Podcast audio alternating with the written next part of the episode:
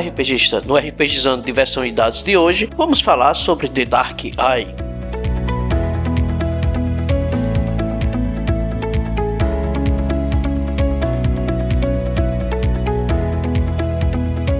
Você pode encontrar o RPGizando nas redes sociais, Facebook, Twitter e Instagram.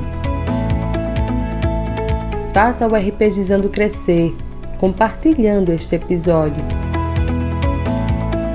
Ajude a manter o RPGizando no ar com a contribuição de R$ 4,00 mensais ou assine o plano mensal de R$ 10,00, onde você poderá participar do nosso grupo do Telegram. É só usar o aplicativo PicPay e contribuir. Todos os links estão na descrição deste episódio.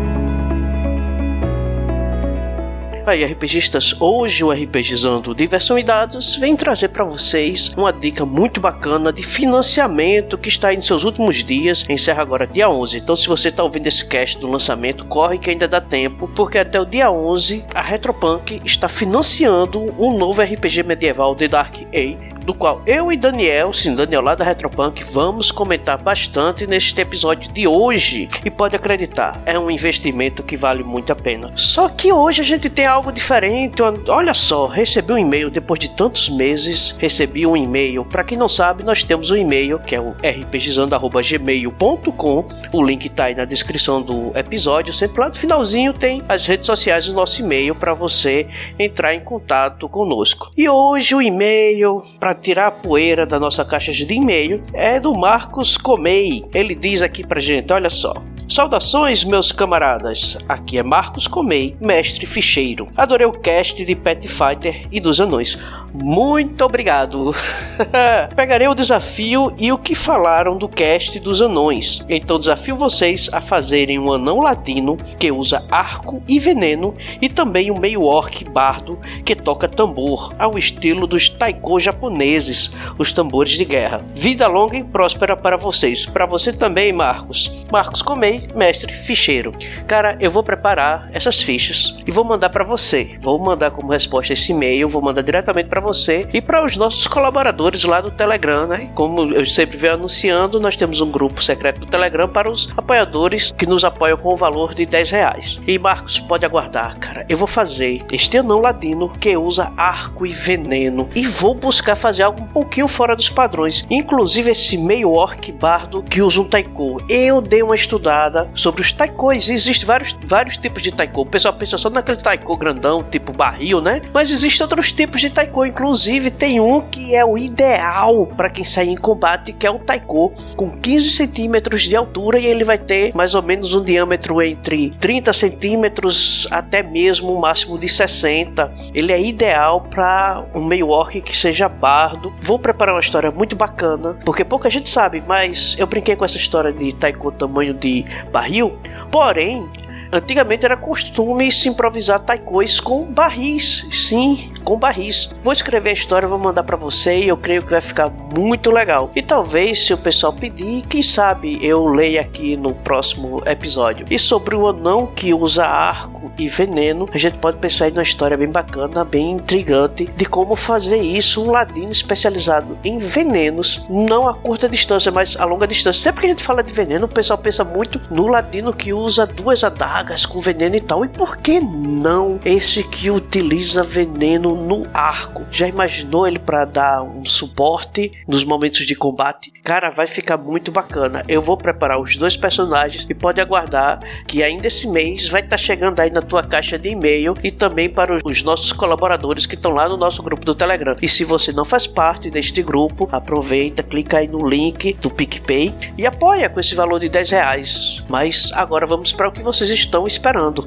um cast sobre The Dark Eye.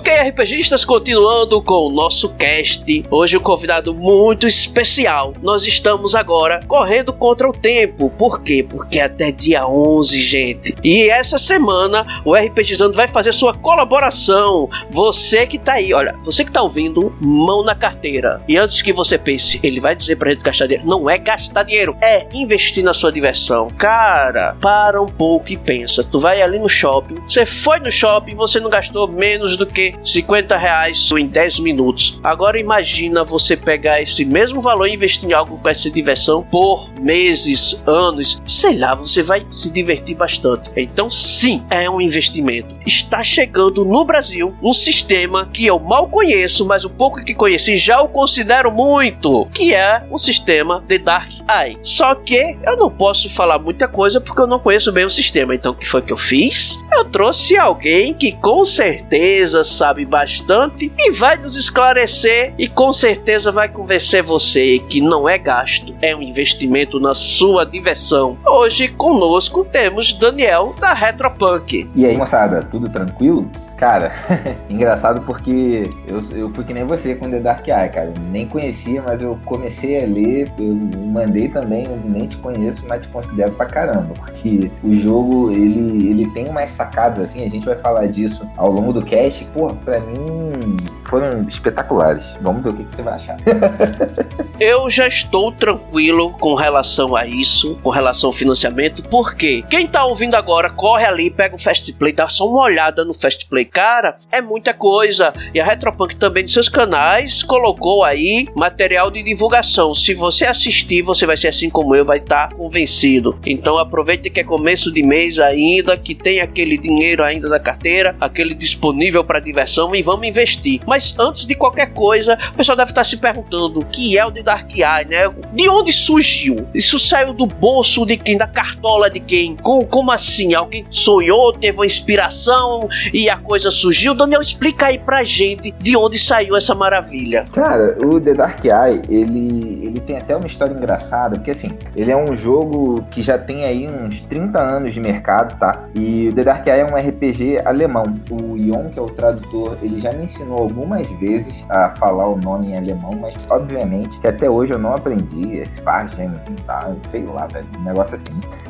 e qual é o grande lance, assim, o que, que é a coisa que mais chama atenção no The Dark Eye? Você sabe que D&D é o RPG mais jogado do mundo, né? Então algum RPG, para tomar essa posição do D&D, alguma coisa ele tem que ter. E esse RPG, falando em termos de Alemanha, foi o The Dark Eye. The Dark Eye foi um jogo que surgiu lá, local, uma espécie de tormenta, se é que se pode dizer assim, não na premissa do cenário, mas um jogo local criado lá e passou a ser o jogo mais popular da Alemanha. Então, lá atrás, o Jens Ulrich, que foi o cara que escreveu, ele enveredou por esse lado de criar um sistema e o The Dark Eye ele tem uma pegada muito alemã e quando a gente vai falando do jogo, vocês vão entender o que eu tô dizendo. E o, o, o que eu acho mais louco é que você vai falar como que esse jogo chegou onde ele tá hoje, em termos de ganhar de D&D, em popularidade. Cara, quando o The Dark Eye surgiu, teve chocolate do The Dark Eye, teve propaganda na televisão do The Dark Eye. É, se você procurar The Dark Eye, já tem, se não me engano, uns 10 jogos eletrônicos e jogo recente. Então, ele é um jogo que cercou, bem dizer, em todas as as mídias. Não é um, não é um franco atirador. Isso que eu acho legal dele. É um jogo que foi construindo a história dele peça por peça, sabe? E o grande foco dele, acho que acaba sendo é trazer uma, uma outra proposta de sistema é, que dê um desafogo, assim, que assim como eu, por exemplo, muita gente chegou, jogou tanto D&D que chegou num ponto e falou, cara, beleza, eu curto, mas já deu. Eu quero um outro jogo para chamar de meu, para levar uma mesa longa, para é, conduzir uma campanha e eu acho que The Dark Eye vem para assumir esse posto, que é, já emendando com outro assunto que é o que é esse jogo, para quem é esse jogo, o The Dark Eye ele não é aquele jogo que você vai comprar e ele vai ficar na tua estante, tá?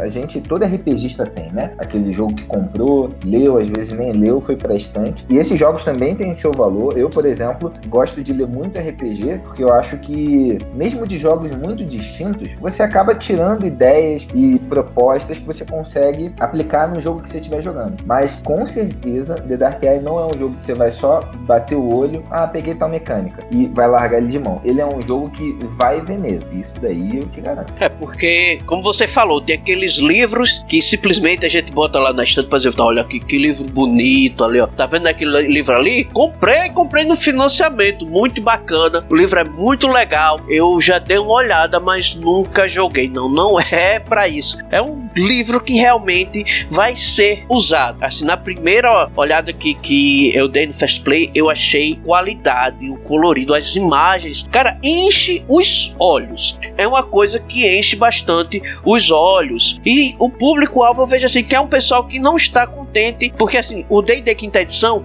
ele trouxe uma bandeira bacana, que é a questão do ser um D&D bastante simples, né? Porque ele sofreu quando ele tentou fazer umas regras mais complexas, só que ele não soube, ele não soube trazer uma, uma maior complexidade. Coisa que, assim, eu conheço assim, de alemão conheço pouco, pouco, pouco, pouco. Mas umas coisas interessantes deles que eu vejo é que eles são bastante metódicos, porém eles não gostam de complicar demais. Eles gostam de coisas complexas, só que as coisas complexas eles tendem a deixar de uma maneira, é, digamos assim, mais fácil de entendimento até para os leigos. Então, The Dark Eye eu, notei que ele traz uma mecânica um pouco mais complexa que o D&D quinta edição, porém não é uma complexidade absurda não é aquela complexidade de quem, ah, meu Deus, para fazer, para poder jogar The Dark Eye, primeiro a gente tem que fazer um vestibular para RPG e pagar umas, umas 15 matérias, e só lá no quinto semestre da, da universidade, da faculdade, é que eu vou conseguir jogar The Dark Eye. Não, né? Ele traz regras, regras bacanas, complexas,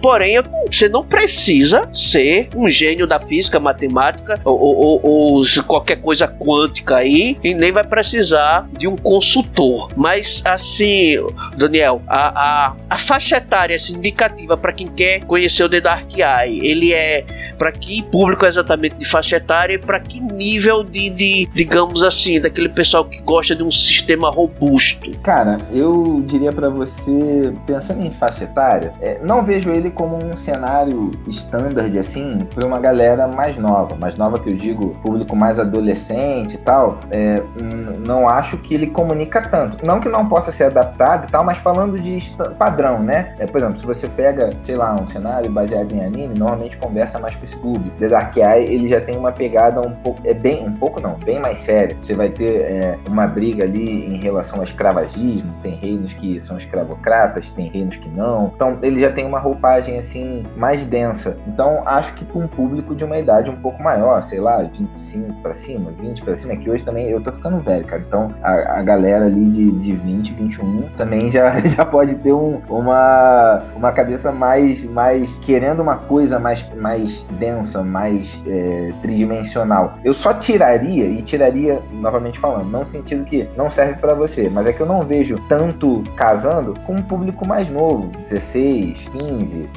17 anos, assim, acho que não tanto. Em relação à, à densidade do sistema, e aí se puder traçar o perfil partindo disso, eu eu, costumo dizer que o The Dark Eye ele me pareceu um meio termo entre o GURPS e o D&D, tá? Ele não vai ser tão complexo quanto o GURPS ao ponto de você ter regra para cavar buraco e ele não vai ser tão direcionado quanto o D&D que, ao meu ver, só serve para jogo de fantasia medieval e focado em combate. É, não que no D&D você não possa fazer outras coisas, mas aqui lembrando, tô falando em quanto o sistema te apoia na, na narrativa. O D&D nunca fez isso em termos de interpretação e tal, o foco sempre foi superar desafio físico é, e combate, né? Então, o The Dark Eye, eu acho que ele tá ali no meio, porque ele, o próprio sistema, e a gente vai falar disso daqui a pouco quando estiver abordando a parte das perícias, profissões, ele leva a tua cabeça a pensar em situações muito além de combate e ele te dá uma possibilidade de customização, tanto em termos de personagem quanto em termos de jogo, que fica na tua mão de se eu quero um sistema mais denso ou se eu quero um sistema sistema mais simples. Aí quando a gente vai falando, por exemplo, do combate, tal, eu posso trazer alguns exemplos para deixar isso mais claro. Mas eu vejo que assim, a galera que gosta de D&D vai gostar de The Dark Eye. Acho que o público principal do The Dark Eye é justamente a galera que meio que já deu uma cansada do D&D. Então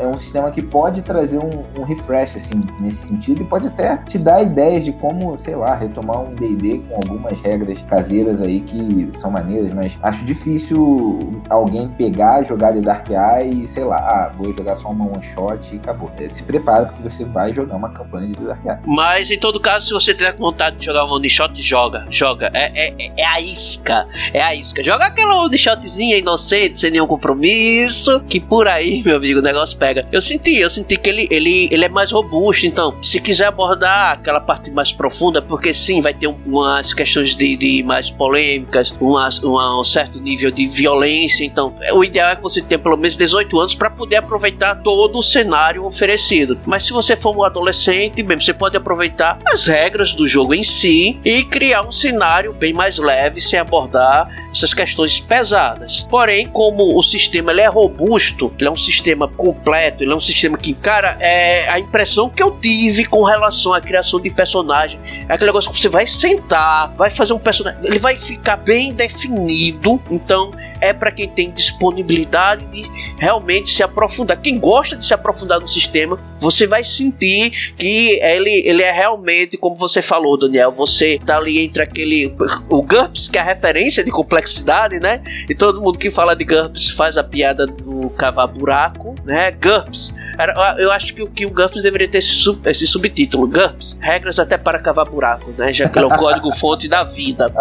Né? O, o GURPS é o código-fonte da vida, gente. E ele está entre o GURPS e o D&D, porque ele não é nem tão complexo quanto o GURPS, não é tão simples, assim, não é tão raso como está o D&D quinta edição, que dá a impressão de que é um sistema muito direcionado para quem não quer regras tão complexas. Porém, essa complexidade a mais de, de, de, do Dark Eye, a impressão que me deu foi que ele é mais dá mais uma camada, né? O que é mais aquele diferencialzinho, sabe? Aquela coisa que você consegue reaproveitar, rejogar várias vezes. Uma pequena, uma pequena oscilação que você faz aqui, isso vai fazer uma certa diferença. Essa pegada é muito boa. Eu tô vendo que, assim como o Pathfinder tá vindo com essa pegada de flexibilidade grande, o The Dark Eye ele também fez agora num, estilo diferente, porque ele não é um derivado do Dungeons Dragons, ele não é um derivado daquele D20 System, pelo que eu notei, que é ele um de uma maneira do zero do nada. Tem 30 anos e é a quinta edição. Meu amigo, tem que ser robusto com. Passou dos 30, né, Daniel? Quando passa dos 30,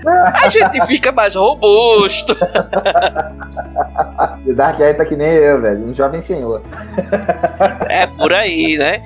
Aquela melhor fase da gente. Mas me diz aí, agora a gente falou tanto disso assim. Eu fiquei agora muito curioso. O que é que eu preciso para jogar The Dark Eye? É óbvio algumas respostas respostas são óbvias, mas vamos esclarecer aí pro pessoal, pessoal novato que tá chegando agora pra conhecer RPG e vai começar por The Dark Eye porque ele não quer ficar dentro da caixinha. Ele quer pegar uma coisa diferente. Então, o que é que eu preciso para jogar The Dark Eye? Vamos lá. E tu falou do óbvio, velho. Eu sou partidário de que o óbvio precisa ser dito, né? E só é óbvio quando todo mundo sabe do que está, está sendo tratado. Para você jogar The Dark Eye, você precisa do livro básico, o Core Book, é o livro que a gente está com o financiamento aberto aí. Para você entender, o The Dark Eye ele vai ter uma estrutura semelhante à do D&D, no sentido de o livro básico ele é um livro que vai focar muito no sistema, tá? A maior parte dele é tratando sistema, perícia, atributo, as profissões e as culturas, que é, acho que é a parte, uma das mais fenomenais do jogo, é, magias, ele vai ter um pequeno bestiário. Então, o livro básico ele já vai te dar todo o suporte do sistema para jogar e vai te dar um suporte de cenário, sendo que o cenário ali ele vai estar tá mais representado nas culturas e na parte que ele fala da relação de algumas dessas culturas. Então, lendo, você já vai tendo ideia de putz, aventuras que você pode fazer e tal. E aí tem outros livros, é, tem o Bestiário de Aventura, que aí é como se fosse um livro, é como se fosse, não, é um livro livro de monstros, e tem o Almanac de Aventura, que aí sim é um livro só focado em cenário, que vai dar, aprofundar todos os reinos, o lore do cenário, tal, tal e tal, que são inclusive as metas extras de financiamento coletivo, mas o livro básico é o que você precisa para jogar. E o The Dark Eye vai ser um sistema que você vai rolar basicamente D20 e D6. Falando do sistema, tá? Quando eu falei que o The Dark Eye tem algumas coisas que me lembram muito assim a forma de pensar do alemão, é que algumas partes do sistema, acho que especialmente a parte de perícias, quando você lê, ela até parece um pouco complexa, mas é o tipo de coisa que quando você joga é extremamente simples. É, fica intuitivo de uma forma que você fala, caramba, cara, como é que eu não estava entendendo isso lendo? Mas o jogo em si, ele é todo, ou praticamente todo, focado nos atributos do personagem. Então, é, se tem um lugar da ficha onde você vai investir bastante os teus pontos, é nos atributos. E aí eu já puxo um outro, uma outra questão. A ficha de Dark Eye, ela é feita com distribuição de pontos. Você tem uma quantidade de X, você vai distribuir. Normalmente, mais da metade desses pontos, eles vão ficar nos atributos. Aqui você vai ter oito atributos, são quatro físicos e quatro mentais, e toda rolagem vai ser derivada disso. Como que é uma rolagem de Dark Eye? Simples. Vai pegar o D20, vai rolar e tem que tirar menos do que o teu valor naquele atributo. Olha aí o GURPS dando as caras, né? Então, um aqui é acerto crítico, 20 é falha crítica. Então, tão simples quanto isso. Toda rolagem de atributo. Ah, quero levantar uma pedra gigante, teste de força. Ah, quero me esgueirar num parapeito, teste de agilidade. Ah, quero é, investir contra um grupo de orcs que está avançando contra mim e eu tô sozinho. Teste de coragem. Rolo D20 menos do que o atributo. Simples assim. Combate. Vou fazer só um parênteses para falar dele. Vai ser essa mesma mecânica. Você vai ter um valor de ataque e um valor de defesa e você tem que rolar o D20 e tirar menos que o atributo. Ponto. Então, aqui, bem tranquilo de pegar. Onde que eu acho que o The Dark Eye ele vai começando a mostrar umas coisas muito legais. Por exemplo, todo, toda perícia no The Dark Eye, ela vai ser a composição de três atributos, tá? Então, por exemplo, eu sempre uso o exemplo aqui da furtividade, que eu acho que é um deixa bem claro assim a questão. Furtividade, ela é composta por coragem, inteligência, ou é mole, coragem, astúcia e agilidade. Então, para você fazer um teste de furtividade, você vai rolar um D20, vai ter que tirar menos do que o seu valor de coragem, outro D20 menos que seu valor de astúcia, outro D20 menos que seu valor de agilidade. Beleza. Daniel, se eu não passar em algum dos testes, bom, se você não passar em algum dos testes, você não teve sucesso na perícia. O que que entra, até aí bem simples, né, na real. O que que entra aí que quando você lê, às vezes pode complicar. Você vai ter a tua graduação de perícias, certo? Que são os pontos que você gastou para comprar as perícias. Vamos supor que eu tenha comprado 10 pontos de furtividade, que por sinal é uma, uma furtividade bem alta. Se eu fiz uma rolagem e eu tenho, sei lá, coragem 12 e eu tirei 15 no D20, eu errei por 3. O que, que eu faço? Eu pego daqueles 10 pontos que eu tenho de perícia e tiro 3 pontos dele. Minha perícia sobra um 7 e eu passei nessa rolagem. Para que, que vai dizer isso? Porque todo teste, a qualidade do teu teste vai ser o quanto de pontos sobrou naquela perícia. Então, nesse caso aqui, eu sobrei 7 pontos de perícia. E aqui ele vai beber da fonte dos jogos que tem as ampliações, tipo Savage Worlds. Então, a cada 3 pontos que você tem numa perícia, é um nível de qualidade que você tem. Então, de 0 a 3 é qualidade 1, de 4 a 7 é qualidade 2, de 8 a 11 é qualidade 3. E isso é o que vai dizer o máximo que você pode fazer. Então, ah, eu quero escalar uma montanha que ela é normal, cheia de é, plataformas, que eu consigo me apoiar e tal. Beleza, mas pode falar que você vai ter de escalar e ter um nível de qualidade 1, que aí é só você passar no teste que você conseguiu. Eu quero escalar uma parede de aço num dia de chuva que não tem, tem muito poucas reentrantes o mestre pode falar que você precisaria, sei lá, de uma qualidade 6, 7. Então isso diria que você deveria ter uma graduação muito alta. Então a tua graduação de perícia, bem dizer, ela vai setar o melhor que você pode fazer. E aí toda a rolagem, conforme você vai gastando ponto, você vai baixando essa régua. É, isso falando é o que eu acho que fica meio complexo de entender quando você ouve da primeira vez. Mas na hora que você vai jogar, cara, você se, simplesmente rola ali, gasta os pontos e foi.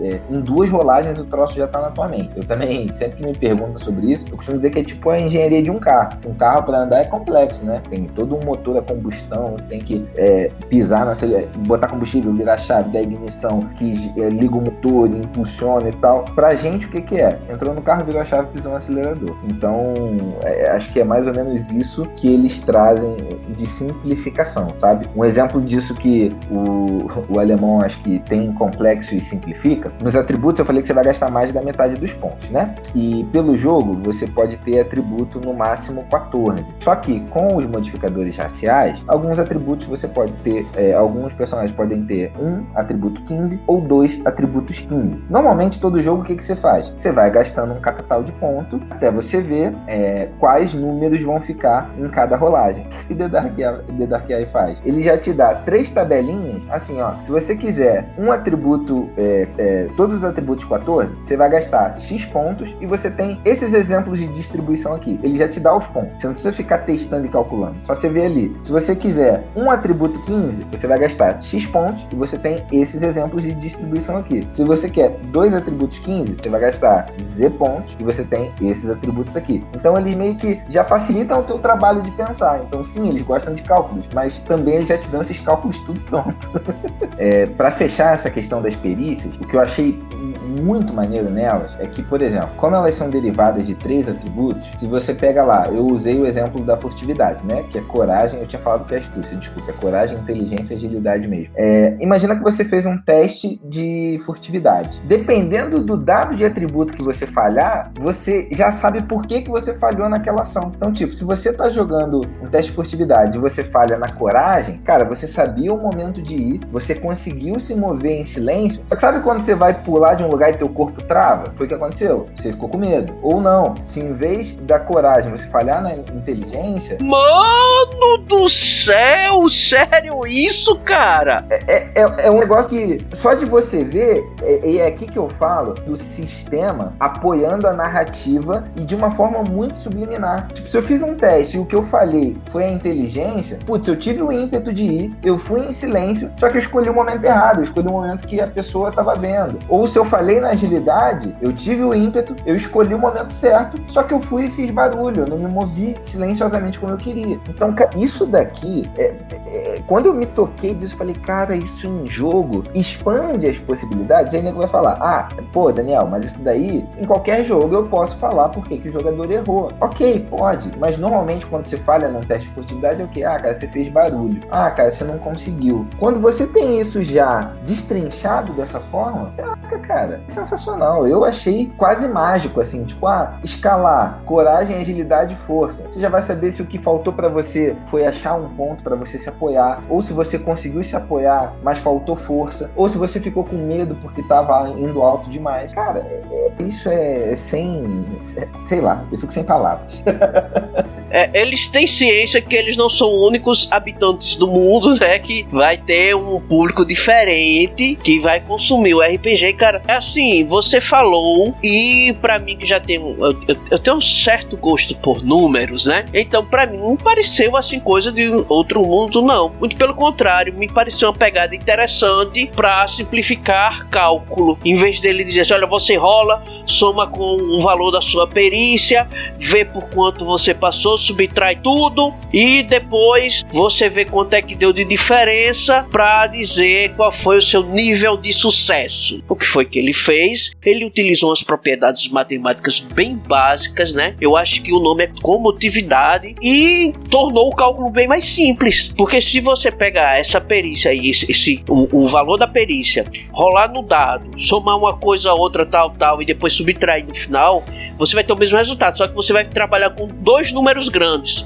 Você vai somar vários números pequenos e ter dois números grandes. Não, ele faz o seguinte: não, só compara, vê a diferença, compara dois números menores, vê a diferença, vai ficar um número bem pequenininho. Aí você vai pegar seu número da perícia, que também é pequeno, vai subtrair um do outro, vai subtrair dois números pequenos. Quer dizer, ele fez com que a gente tivesse uma maneira diferente de calcular, mas ele concentrou tudo em números pequenos. Né? Desculpa gente a aula de matemática, mas eu gosto de matemática e eu estou provando que eles estão fazendo o quê? Ao contrário de outros sistemas que eu não vou citar aqui, o nome deles, Pathfinder, que trabalha com números grandes, né? E o pessoal gosta, né? O pessoal gosta. Eu não vou falar muito não, porque eu, eu tô na mesa de Marco de Chamone, de Pathfinder, e vai ser muito divertido. Cara, eu vou me divertir bastante. Mas vamos voltar aqui. Hoje é da Dark Eye. Pathfinder, sábado. Hoje é da Dark Eye. É, sim, ele em vez de trabalhar com esse sistema de números grandes, ele preferiu tornar números pequenos. A pegada foi boa, foi uma pegada inteligente dos alemães. Eu gostei muito dessa ideia. Você falou aí da criação de personagens, explicou bastante. Agora eu ouvi Sim, porque a Retropunk tem um podcast, né? E eu vou deixar o link aqui na descrição para vocês ouvirem. Teve uma coisa muito bacana que eu ouvi sobre a criação do personagem. Que quando você falou assim de raças, culturas, não é, é impressão minha, não tem classe. Em vez de classe, é, é de Dark Eye tem profissão, né? Então me explica aí essa questão aí, porque foi algo do tipo abrir uma black enorme de possibilidades só com o básico. Foi a impressão que eu tive. Então, assim, é, quando você fala que o The Dark Eye não vai ter classe, vai ter profissões, normalmente a gente já pensa o que? Ah, é só um nome diferente porque, do que são as classes. Então, acho que o The Dark Eye vai separar o teu personagem nessas três camadas. E nenhuma delas aqui vai ser só figurativa. Primeiro que tudo você gasta ponto. Então, para você comprar raça, você também vai gastar ponto. Por exemplo, para você ser um humano, não gasta nada. Mas para você ser um elfo, você gasta ponto. Para você ser um anão, você gasta mais um pouquinho de ponto. Pro elfo, se eu não me engano, são 16 pontos. Pro anão, acho que são 60 pontos. Então, o que, que é isso? Isso é o jogo já te falando, ó. Essa raça aqui, naturalmente, ela é uma raça mais forte que a outra. Isso quer dizer que o personagem vai ficar desequilibrado? Não, porque você vai ter ponto para gastar depois. Mas isso, para mim, já quebra um problema que a gente tinha. Pô, lembra que todo mundo queria jogar de Drow no D&D 3.5? Porque ele era desequilibrado? Então, aqui, você não vai ter isso. É, pelo menos o jogo já tá te dizendo isso. E da mesma forma, isso vai funcionar com as culturas e as profissões. Mas ainda nas raças, é, o que eu achei bem maneiro, e é a forma como ele acho que consegue individualizar os personagens, é que Dark Eye vai ser um jogo onde você vai comprar atributos, perícias, vantagens e desvantagens e, e, e perícias de combate. Você tem quatro raças somente no jogo, tá? No jogo principal: humano, elfo, meio elfo e anão. Porém, ele desdobra isso nas culturas. Você vai ter 18 culturas humanas, você vai ter 5 culturas anãs e 3 elfos. E o que eu acho legal, que é uma estrutura que vai, vai encaixar em cada uma dessas camadas, é que tanto as raças, quanto as, as culturas, quanto as profissões, eles vão ter vantagens e desvantagens fortemente sugeridas, comuns e incomuns. O que, que isso quer dizer? As fortemente sugeridas são aquelas vantagens e desvantagens que normalmente todo indivíduo tem. Então, se você não quiser, você precisa pedir uma, uma permissão para o mestre ou é, dar uma justificativa na tua história, alguma coisa assim. É, as comuns são aquelas sugeridas, normalmente as pessoas têm, só que é deliberação tua, teu ou não. E as incomuns são aquelas que normalmente esse indivíduo não tem. E se você quiser, você precisa dar uma justificativa para o mestre. Então, o que, que isso faz? Quando você pega lá e, beleza, vou montar um humano. Normalmente, todo jogo, o teu humano, ele é só uma skin, né? O lugar de onde você veio serve lá no background, vai ter umas coisas ali, mas dificilmente isso vai ter uma representação mecânica. Porém, quando você tem cada cultura tendo o seu grupo de perícias, de vantagem e de vantagens incomuns, você já está dando mecanicamente uma individualizada nesses humanos. E aí você vai ter humanos que, além de ter uma interpretação diferenciada por conta da região de onde ele vem, que isso é, o, é, é a camada onde a gente fica na maior parte dos jogos, mecanicamente esses personagens são diferentes. Mecanicamente, eles, se você vira um personagem que é de determinado lugar, você sabe que provavelmente ele vai ter tais e tais conjuntos de características, que é o que a gente meio que tá falando aqui dos alemães. Se você vê um, um alemão, você vai imaginar o quê? Pô, esse cara, ele tem um raciocínio lógico fantástico, ele é preto no branco e ele é, tem aquela é, cabeça assim focada pro, pro resultado. A maioria é, mas nem todo alemão é assim. Então, se você vir um brasileiro, o que, que você vai imaginar? Pô, esse cara é criativo, é, gosta de conversar, tem uma solução para qualquer problema. A maioria é assim, mas nem todos são. Então, acho que essas camadas, é, essa forma de utilizar as vantagens e as perícias já te dão isso. E novamente, toda raça, toda cultura e toda profissão, você vai gastar uma determinada quantidade de pontos que vão individualizar o teu personagem. E aí, a parte mais linda, digamos assim, dessa brincadeira é quando de fato a gente chega nas profissões. Porque normalmente qual é o grupo de, de aventureiros de um jogo de fantasia medieval? Vai ser um guerreiro, um mago, um ladino e um clérigo, né? The Dark Eye vai separar as profissões em três categorias: profissões mundanas, profissões é, arcanas e profissões abençoadas. Nas mundanas é onde a parada fica mais louca. Por quê? Porque aí você vai ter, por exemplo, uma profissão que é o. Oh meu Deus, sempre esqueço o nome. O cortesão. O que é o cortesão? Cortesão é aquela pessoa que habita a corte, que vive ali naquele meandro e tal. E perceba, cortesão é um negócio que provavelmente você nunca pensou em jogar. Mais próximo disso isso, o que que seria? Sei lá, talvez você montaria um bardo, mas se você pegar, é bem diferente. E aí o cortesão, ele já vai ter todas essas é, questões que eu falei, habilidades especiais, técnica de combate, perícia, vantagem, desvantagem, tal, tal, tal. E ele tem também as variações. No caso do cortesão, são diplomata, procrastinador, dama de companhia e o descendente de nobre. Então, quando eu comecei a ler as profissões, falei, caraca, mano. Então, aquele descendente de nobre, que normalmente era o quê? Ah, era um mago que no background ele era um descendente de nobre. Era um guerreiro que no background ele era um descendente de nobre. Aqui não. Aqui ele vai ser de fato um descendente de nobre. Você vai falar, ah, Daniel, mas aí é, a, a, a profissão não dá para jogar. Dá. Dá primeiro porque assim, o, o The Dark Eye, ele já se difere muito do D&D no sentido de que ele é um jogo que não se propõe somente ao dungeon crawl. Ele não se propõe somente ao combate. Você tem uma perícia que chama boemia, que é uma perícia que é para você não ficar doidão tomando drink, bebendo cerveja. Você tem uma perícia que é sedução. Você tem uma perícia que é dançar, leis. Então, aqui novamente, a mecânica, grupo de perícias já te fomentando pensar fora da caixa em termos de jogo. Que se você tem um personagem tem conhecimento de lei, cara, eu pensar que eu tenho que colocar alguma coisa de ler ali naquele jogo. Se eu tenho um personagem que tem dança, eu tenho que colocar uma situação que ele vai usar isso em jogo. Então, é o jogo te dizendo, moçada, não segue só pro combate. Vamos é, trabalhar melhor todas as questões. Aqui vai ter espaço para todo mundo se destacar. Seja um personagem mais combativo, seja um personagem mais social. Sim, você vai ter também feiticeiro, é, o guerreiro, mas é, essas camadas das profissões mundanas, que aí você tem um espião, assassino, agente secreto, pescador, sabe? Pescador, parteira, apostador, vigarista. Normalmente esse cara aqui é o ladino. O ladino é o cara que mexe com aposta e tal. Então você vai ter um grupo que vai ser formado, sei lá, por um mendigo, um vidente e um carcereiro. E aí, quando você vai pensar, cara, que possibilidades de jogo e de pensar isso te dá. Porque aí você vai sair do, do, do, do trivial de ah, vamos lá, eu sou guerreirão, com a espada eu tenho background. Para mim, pelo menos, isso funcionou assim, me forçando a pensar, caraca, cara, mas eu sou uma dama de companhia. Como que eu vou me inserir nesse jogo? Quais seriam as ambições dela? O que ela tá buscando? Me força a ter outras camadas pensando esse personagem e desenvolvendo o jogo. Então, o que é que a gente, que é que você me deixou bem claro? Não é jogo simplesmente capa espada, é bastante interação social, é fazer algo diferente. É, pra, é como você disse, é para quem tá cansado do joguinho de videogame, de anda, bate, anda, bate, anda, bate, né? Porque, como você falou aí, essa possibilidade de profissões, aí você vai ter aquela profissão, às vezes uma profissão mais mundana, uma profissão mais simples, vai encaixar isso no background do seu personagem para que no final de tudo você tenha assim um personagem bem único, né? Isso daí eu achei lindo e maravilhoso, principalmente para quem gosta de, de, de investir em personagens mais vivos, né? Porque o personagem ele acaba ganhando uma vida vida própria de maneira descomunal só por causa dessas pequenas possibilidades e como você falou, raças, os humanos.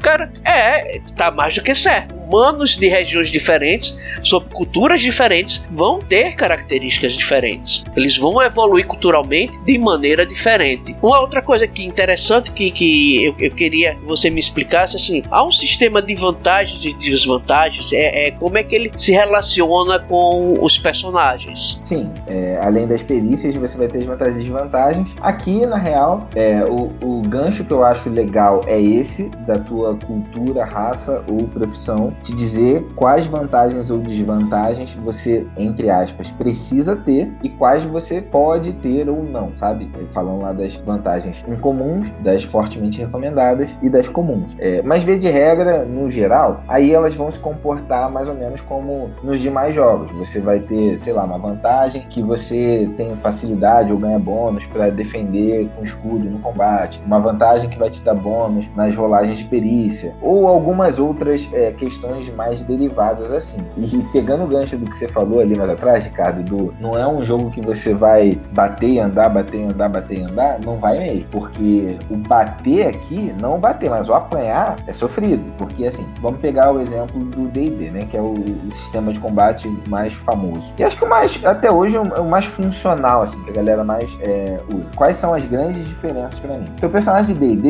ele é uma esponja de dano. Bom, você com 300 pontos de vida ou com um ponto de vida, você tá descendo além igual. É, esse é um ponto e a armadura ela é mais figurativa no D&D, né? Você vai ter lá a tua armadura, ela vai reduzir, aumentar a tua CA, reduzir, olha falando do AD&D. Ela vai aumentar a tua CA e segue o baile. O cara rolou o ataque, acertou, entrou. Aqui no The Dark Eye, primeiro, combate é doído, ou seja, conforme o combate vai evoluindo, a cada 25% de dano que você toma do teu total de ponto de vida, então sei lá, tem 100 pontos de vida. Chegou em 75, você vai ganhar um marcador de dor, que vai te dar um de penal em tudo, ataque, defesa, tudo. Chegou em 50 pontos de vida, mais um de penal. Então você já tá com menos dois em ataque, defesa, tudo. Então, conforme o combate vai avançando, e não, os combates não vão ser eternos, porque você vai querer solucionar os combates rápidos. Porque você não consegue sair pulando de combate em combate. Porque imagina, no segundo combate aqui nesse caso, você já entraria com menos dois. Se tu pega um inimigo zerado, por mais que ele seja mais fraco que você, você já tá numa condição muito desfavorável. Então, aqui é um jogo onde, de fato, os jogadores e os personagens têm que escolher bem os combates em que eles vão entrar. E o combate em si, ele é ativo, diferente do D&D que é um combate passivo. Em que sentido? No D&D você rolou um ataque, passou da CA, entrou, rola o dano. Aqui, as armas elas têm um aparar. Então, é, você pode usar um escudo, que vai ter um aparar mais alto. Então, por exemplo, se o meu aparar com a espada, sei lá, é 4. Então tem que rolar um D20 e tirar menos que 4. Eu posso usar um escudo, que aí, normalmente o meu aparar com escudo vai ser, sei lá, 10, 9, 11. Aí depende de quanto você gastar ali. E aí, eu empunhando um escudo e uma espada de uma mão, eu uso o ataque da espada e o valor de aparar do escudo. Você não tem penal para usar as duas mãos. Então aqui já temos uma utilidade de fato para o escudo. Ele não vai só como potenciar, que vai ser uma utilidade diferente da armadura. A armadura aqui, ela vai servir para absorver dano. Olha o GURPS aí de volta, que a armadura te dava o RD. A armadura aqui vai ser para segurar a lomba. Então, você tomou um ataque, o cara tirou 10 de dano, se tu tá com uma armadura pesada, que absorve 6, vai passar 4. O que é outra coisa que já ajuda a você na questão narrativa também. Você vai saber a diferença de quando você tomou a lapada que parou na armadura ou de quando você esquivou ou quando você conseguiu aparar com a tua arma. E eu, particularmente, gosto muito dessa questão do combate é, ativo. Gosto de você poder rolar para defender e não simplesmente você ficar parado. E é claro que vão existir variações. É, o, o standard do combate é você ter uma ação de ataque e uma ação de defesa. Mas aí vai do mestre. O mestre pode limitar você ter uma ação. E aí você escolhe se é uma ação de ataque ou se é uma ação de defesa. Que vai dar um drama maior para rolagem de iniciativa. Porque quem rolou a iniciativa vai ter uma vantagem grande no combate. E é por isso que eu gosto de rolar, é, particularmente falando aqui, o que o Daniel acha mais maneiro é iniciativa toda rodada e uma rolagem só. Que aí a parada fica tensa. Aí já a opção, aí ó, já, já começamos com opções de regra da casa. Cara, é, é bem bacana essa questão. Então é, é, aquilo ali. Acabou aquele meme do personagem coberto de sangue, fica por isso mesmo. Aqui ninguém é Cavaleiro do Zodíaco. Só quem assistiu Cavaleiro do Zodíaco na década de 90 vai entender isso daí, certo? Aqui apanhar dói. Aqui levar uma flechada no bucho causa dor, né? Não tem essa questãozinha de, ai, sofreu tanto de dano, fica por isso mesmo. Eu via muito isso, a gente vê muito nos storytelling do mundo das trevas, né? Vampiro, lobisomem, porque à medida que você vai sofrendo dano, você vai tendo penalidades. E essa pegada aí ficou bem bacana, né? Como você falou, depois de, de alguns combates, por mais que o próximo inimigo seja um inimigo que normalmente seria mais fácil, só de ele não estar cansado e ferido vai tornar o combate um pouco mais complicado que o normal. Achei isso muito bacana. Uma outra coisa que eu vi, assim, comentáriozinho rápido, foram as magias, mas eu quero que você me explique algumas coisas do tipo, como é a flexibilidade de magias no, no The Dark Eye e aqueles nomes estão lá, em alemão. Eu não sei que língua está, mas ficou muito bacana lembrou bastante um episódio que eu gravei um tempo atrás, melhorando a interpretação desses conjuradores, que eu disse, gente, põe o nome da magia em uma outra língua para ficar bacana. Inclusive, cria uma frase de conjuração sei lá, faz um pseudo-latim ou ia em esperanto, numa língua que ninguém conhece, fica bacana. E eu vi que, pelo menos no Fast Play, que eu acho que vocês vão trazer pro livro oficial, né, que os nomes das magias não vão ser em português, vão ter uma sonoridade bem bacaninha, bem cara de magia. Passa aí um bisu aí pra gente. É, aqui a gente entra na parte de Hogwarts, né? Foi a primeira referência que eu tive quando eu tava lendo as magias. E vale um ponto que acho que a gente esqueceu de falar lá no início, mas o The Dark Eye ele não é um cenário high fantasy, nem low fantasy. eu considero ele middle fantasy, porque você não vai ter, tipo, fogos de artifício explodindo para tudo que é lado, um monte de criatura mágica e tal, como você tem, sei lá, num Forgotten, mas ele também não vai ser um jogo secão, não vai ser um Game of Thrones, ele vai ser um meio termo. É, eu costumo colocar, tirando a questão do épico, acho que ele me lembra mais o Senhor dos Anéis. E principalmente nos efeitos das magias. Claro que um pouco maior. O Senhor dos Anéis, a magia ele é muito sutil. No The Dark Eye ela também é sutil, mas nem tanto. Você acaba tendo efeitos um pouco mais fortes. Mas isso impacta, inclusive, naquela questão do combate. Você vai acabar um combate aqui e o clérigo não vai usar um Leon Hands e encher o PV de todo mundo. Então, um abençoado aqui para curar, é, a magia de cura é uma magia custosa, tá? Então, as magias elas vão ter fundamentalmente gasto de pontos, tá? Você vai ter pontos de mana e a rolagem de magia vai seguir exatamente a mesma regra do que a rolagem de perícia. E aqui eu volto a falar que é, quando as pessoas às vezes olham uma primeira vez e parece que The Dark Eye ele ah, é complexo de regras, ele não é, porque de fato, se vocês prestarem atenção, quantas rolagens você tem que lembrar no The Dark Eye? Só duas. Uma é de rolar um D20 e tirar menos que ele, a outra é de rolar 3 D20 e tirar menos do que aquele valor. E aí somar uma pontuaçãozinha do teu pool.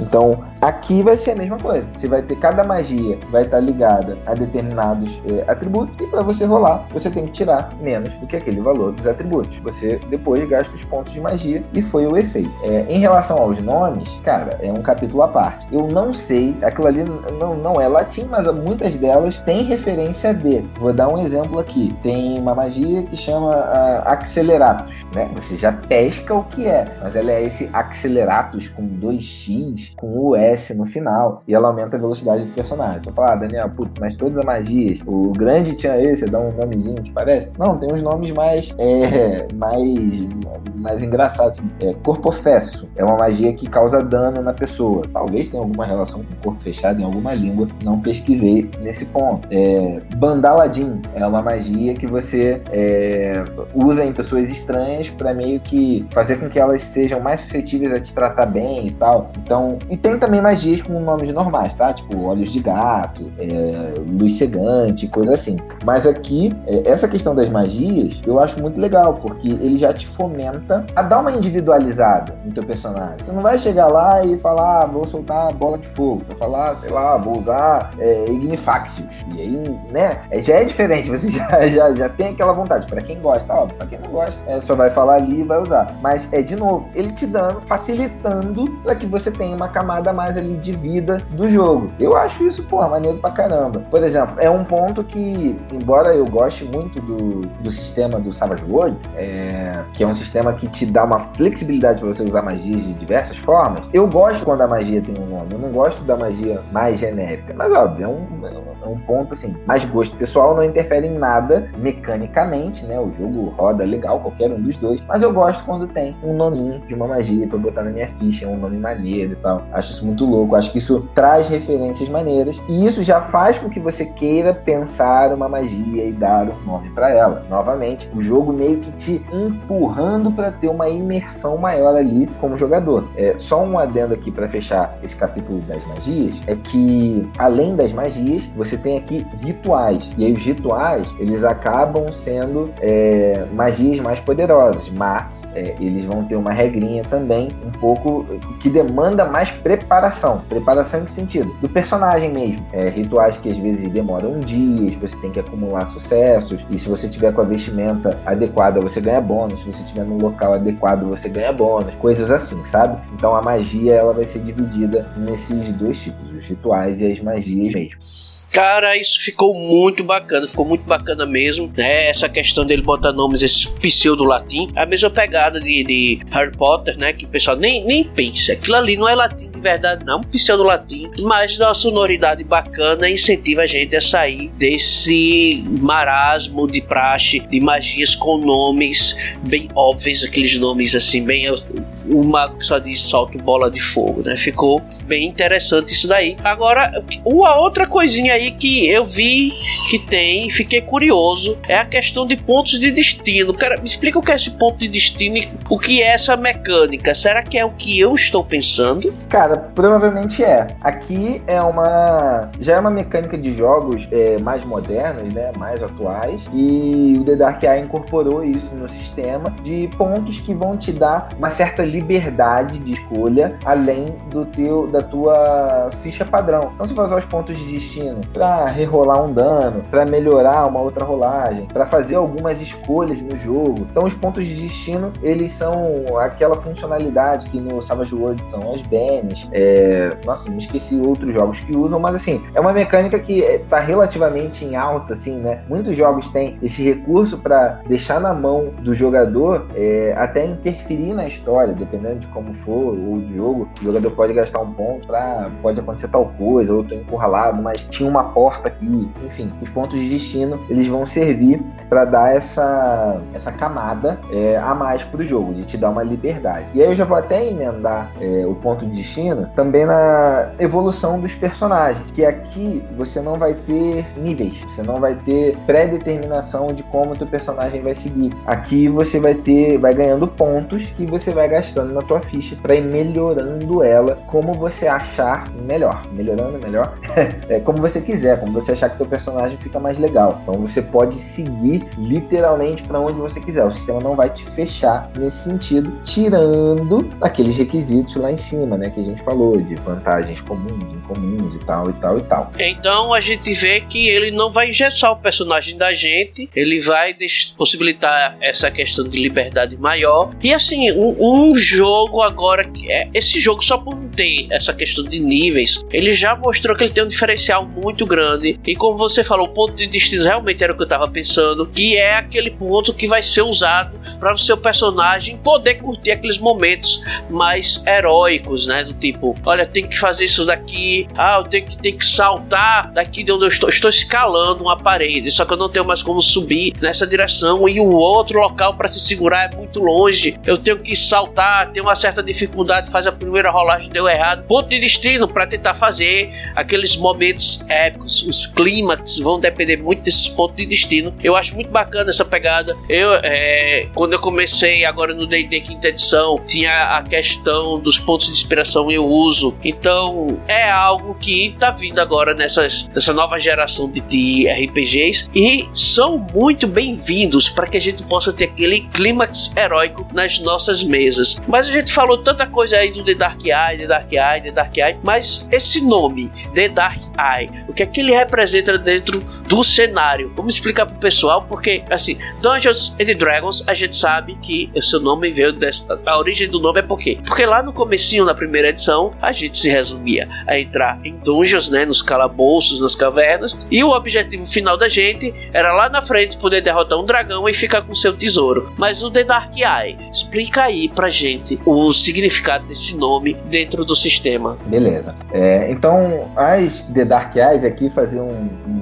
um apontamento, o nome do jogo ele vai ficar como The Dark Eye mesmo, a gente não vai traduzir o nome. Porém, esse nome vem de, um arte... de alguns artefatos que existem no jogo, que são as Dark Eyes. E elas sim a gente vai traduzir como olhos negros. E o que, que são essas Dark Eyes? E aqui já dando uma, uma passada assim também pelo cenário que tem dele ali no livro básico, né? As Dark Eyes, elas são fragmentos de estrela, tá? Que quando caem na Terra, elas podem ser lapidadas e trabalhadas e elas acabam virando esses artefatos que são artefatos assim considerados os artefatos mais poderosos do cenário. E aqui volto a trazer aquela referência do Senhor dos Anéis, porque uma Dark Eye ela não vai te dar, sei lá, mais cinco em todos os atributos e você fica pegando fogo e coisa assim. Não, elas vão ter uma concepção de poder é, bem mais sutil. Claro que você pode, é, como mestre, trabalhar isso da forma como você quiser,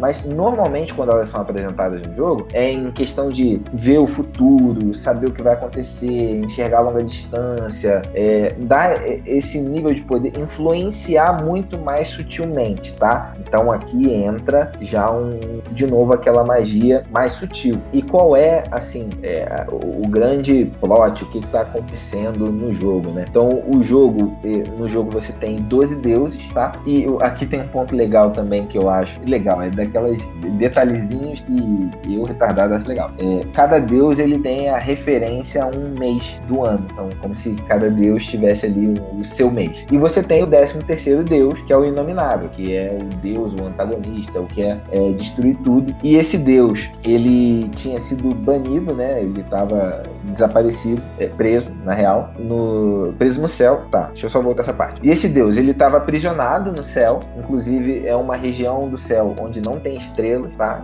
Lá estava o inominável. E ele começou a influenciar uma região da Terra onde as pessoas começaram a invocar demônios e tal, e teve uma grande aliança e um embate ali, até que essas alianças e esse reino que estava fazendo isso foi derrotado. Então, algum tempo depois disso, o que, que aconteceu? Começaram a cair estrelas do céu. E aí é esse o ponto, o grande plot meta do jogo, né? Que o que são essas estrelas do céu? Todas essas estrelas são Dark Eyes, vão virar Dark Eyes, não? É, isso é proposital, não é? É algum plano iluminado? Então é isso que vai ser permeado, óbvio, por tudo que a gente tem de história e para as relações é, entre os reinos e entre as culturas. Que aí você vai ter o mapa e o The Dark Eye, ele tem vários mapas, inclusive a gente tem uma meta extra que vem acho que seis ou sete mapas. E aí os caras têm mapa de tudo. Tem mapa do só o mapa de aventura. Aqui, né, mais um parênteses, que não é minha, né? Aventura. Eu já falei isso no nosso podcast lá na, da Retropunk, cara, eu achei esse nome muito brega, mas né, foi, foi feito lá fora. Então aqui pra gente ele ficou engraçado. Mas é, você tem o continente de aventura, que é no mundo de Dare, que é o mundo onde rola o jogo. E você vai ter um mapa que é só o continente de aventura. Aí você vai ter um mapa que é o continente com todas as divisões de reino. Aí você vai ter um mapa que é o continente com os reinos e todas as cidades. Aí você um mapa com os reinos, as cidades e as rotas. Cara, é muito mapa, é muito louco. Eu tenho um amigo que é viciado em mapa e ele pira, e caraca, isso é sensacional e tal. Olha, ah, eu, eu já não uso tantos assim.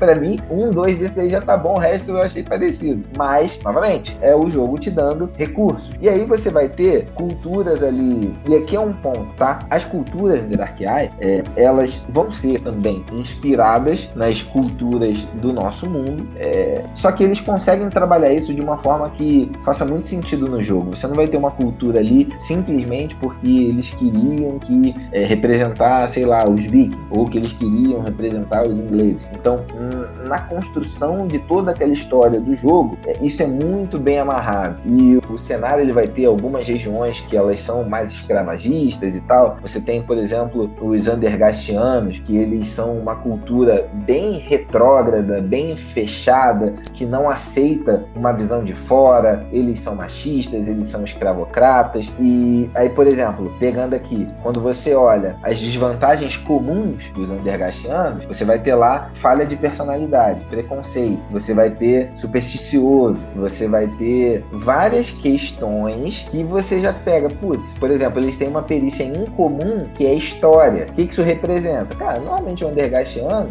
ele sabe aquele mundinho fechado dele ali e ele não tá nem aí pro que tá acontecendo no resto do mundo. Ele acha que a realidade dele é a realidade que impera. E aí você vai olhar lá profissões, normalmente, é, ele vai te dar a lista de profissões que normalmente existem ou não existem naquela cultura. Isso é uma outra coisa que é legal. Então, ah, você não vai ter um gladiador nem um guerreiro tribal normalmente entre os Andergastianos. Então você já sabe que não é um povo que vai ter esse tipo de cultura. Um jogo que passar por lá, você não vai ter um coliseu ou alguma coisa assim, ou muitas tribos bárbaras. É, novamente ali, é, essa questão do, do, do, sistema te dando alguns recursos. Um outro ponto que eu só achei engraçado, eu tenho problema com nomes, tá, pessoal? Então eu fico muito feliz quando jogo traz exemplos de nomes masculinos, femininos, sobrenomes e de famílias nobres de cada, cada cultura. Então, sei lá, masculino aqui você tem o Borkenham, você tem feminino a Domela, a Radviga. É, vou pegar uma outra cultura para a gente usar como exemplo, que pode ser uh, os Norbardes, que aí já é uma cultura um pouco mais nômade. Normalmente eles são mercadores, então são, são é, pessoas que você já vai encontrar em diversas partes do mundo.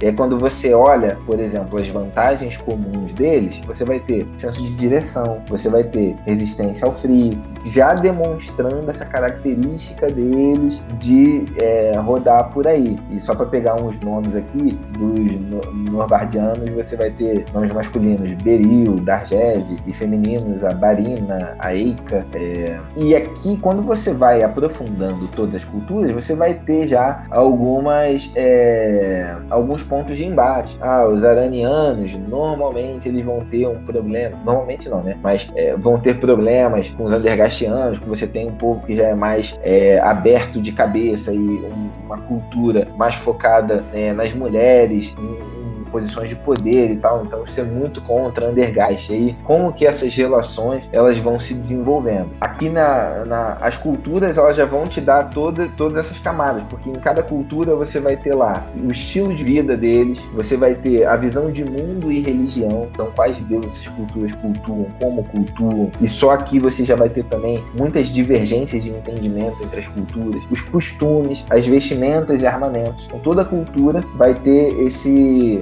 esse bloco de explicação e, e é um bloco, é, essa parte da cultura ele ocupa uma parte é, bem, bem representativa aqui do livro. Assim, é, você vai ter bastante coisa para ler em relação às 18 culturas humanas, as culturas élficas e as anãs, que aí já vão dar esse pano de fundo do o que você vai conseguir jogar só com o teu core book do, do The Dark Eye. Então a gente pode dizer com certeza que é bastante pano para manga, bastante lore. Esse, esse nome é gente dá um desconto. Eles não eram brasileiros que botou esse nome, né? Mas se você achou ruim, muda o nome. O sistema é bom. Só muda o nome. eu já acostumei. É. Eu já acostumei. Você não se acostumou. Fica meio estranho, mas eu já acostumei. Poderia ser pior. Poderia ser muito pior. A gente poderia estar chamando é, é, Halfling de pequenino. Opa! Eita! Eita! Deixa pra lá. Fica quieto. Não, foi nada não, gente. Foi nada não. Creio eu que quem tá ouvindo aí agora se sentiu balanceado e quer saber como a adquirir esse sistema ainda dentro do financiamento. Diz aí pro pessoal como é que a gente consegue encontrar de Dark Eye já para adquirir e as vantagens de adquirir agora no financiamento. Então, gente, você vai entrar lá no Catarse, catarse.me barra TDEDR, The Dark Eye Brasil. O Ricardo vai deixar o link aqui na, na postagem. E o que, que você ganha apoiando o sistema no financiamento coletivo? Primeiro, desconto no valor do livro. Normalmente nos financiamentos financiamentos coletivos, a gente já coloca o valor dos livros abaixo e você vai ter alguns pacotes aqui de apoio. Você vai ter o apoio mais básico, que custa 150 reais, que você recebe o livro de regras em PDF e o Dança das Bruxas em PDF, que é uma aventura. É uma aventura. Ah, ah, ah solta o caso aberto aí.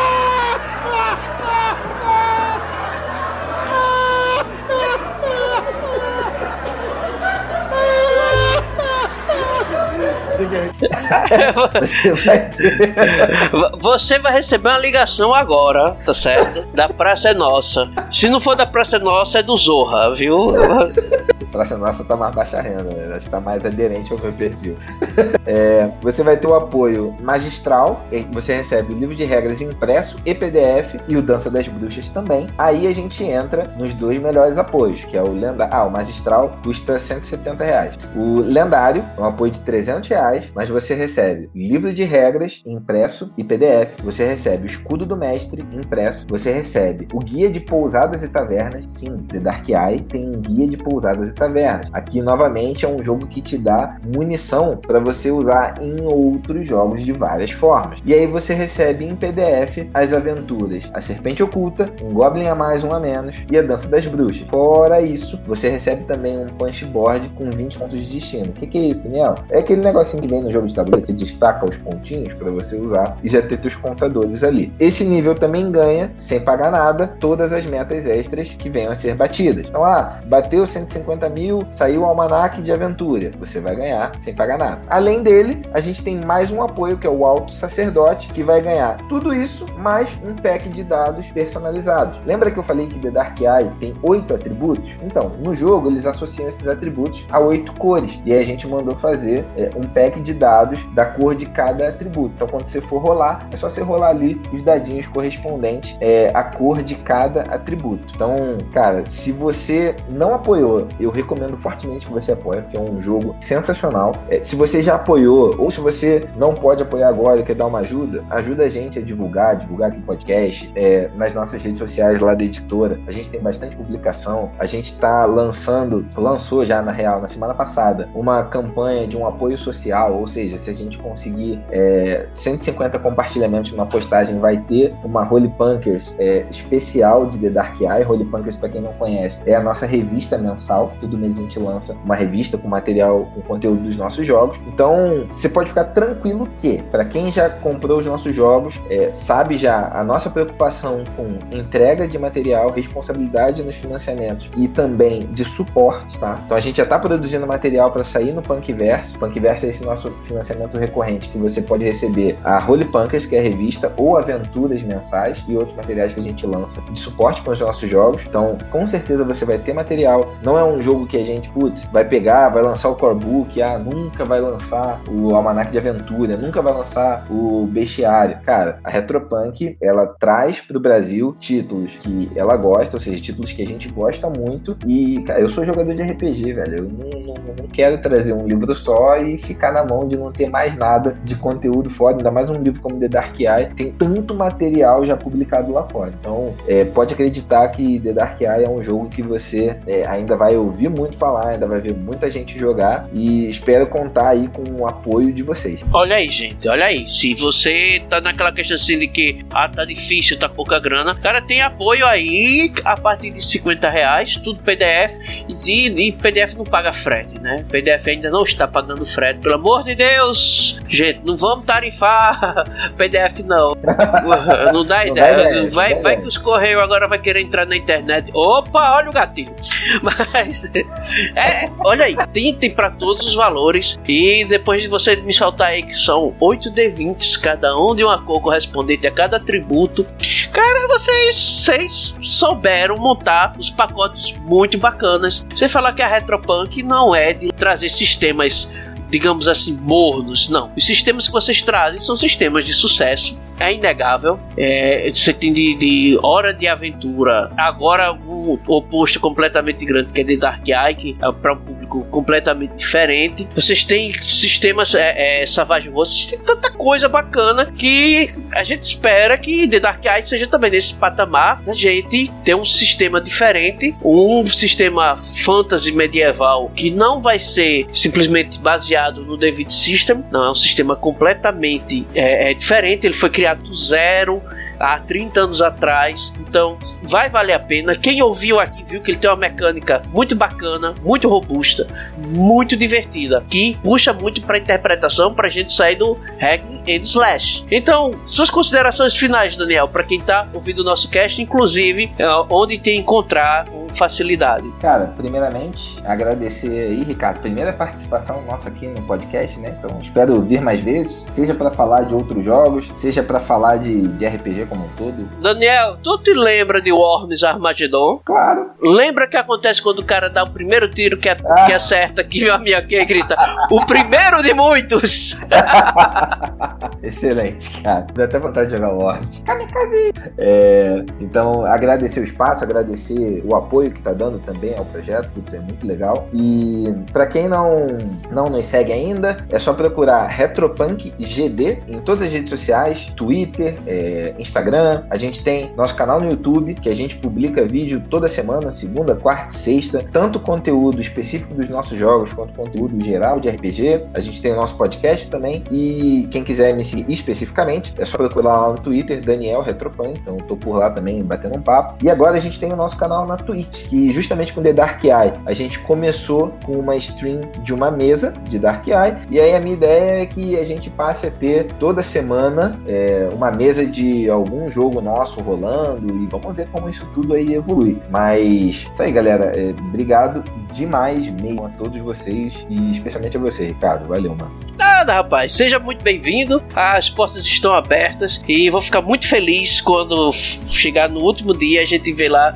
o quanto ele passou da meta. Sim, eu vou acompanhar. Eu, eu fico com ansiedade. Eu fico lá acompanhando e torcendo porque quanto mais sistemas vem chegando no Brasil, né? Quantos mais sistemas a gente tem, quanto mais opções, a gente sai do monopólio. Porque o monopólio ele acaba criando uma zona de conforto com que aquele que monopoliza ele acaba não evoluindo. Mas quando você tem tantos sistemas aí bacanas para disputar espaço, para disputar é, é, um público, esses sistemas acabam através da concorrência entre si buscando evoluir e trazer um produto melhor, uma diversão melhor. E a gente está vendo aí no grande dominante, que é o Dungeons Dragons, ele saindo da sua zona de conforto, mudando bastante regra básica. Então, se segurem, porque esse sistema que está chegando agora no Brasil, The Dark Eye, ele vai sim pegar uma grande parte desse público que gosta de uma fantasia medieval, mas quer sair dessa caixinha de praxe. Quanto mais pra gente, jogador RPGista brasileiro que quer se divertir, quanto mais opções a gente tiver, melhor. Gente, eu vou ficando por aqui. Muito agradecido pela sua participação, Daniel. Um grande abraço a todos e até o próximo cast. Valeu!